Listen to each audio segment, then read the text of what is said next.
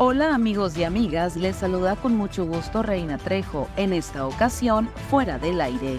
Estas son las cinco notas que debes saber antes de salir de casa.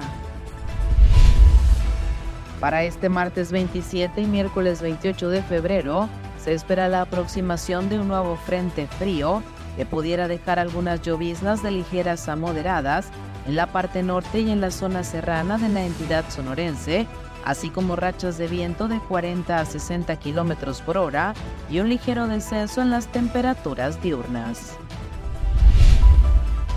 El alcalde Víctor Valderrama encabezó una sesión extraordinaria del Consejo Municipal de Protección Civil, en la que por unanimidad de sus miembros fue aprobada la declaratoria de emergencia por sequía extrema en el municipio ante las graves afectaciones que ha dejado ese fenómeno meteorológico en Álamos. Un accidente carretero en el kilómetro 72 de la carretera Navojoa Los Mochis, a la altura de Estación Don, dejó saldo de 15 personas lesionadas.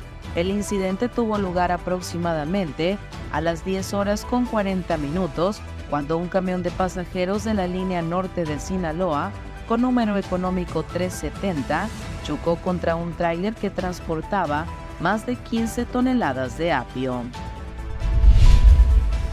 El fin de semana se inmunizaron contra diversas enfermedades 588 personas.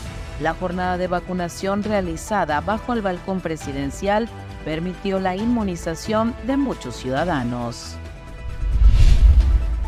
La Secretaría de Hacienda, a través de la Dirección General de Recaudación, reactivó el trámite de renovación de licencia en línea con envío a domicilio a todo el país, con el objetivo de facilitar el servicio a los contribuyentes que requieren actualizar este documento. Que tengas un maravilloso día. Para fuera del aire, Reina Trejo.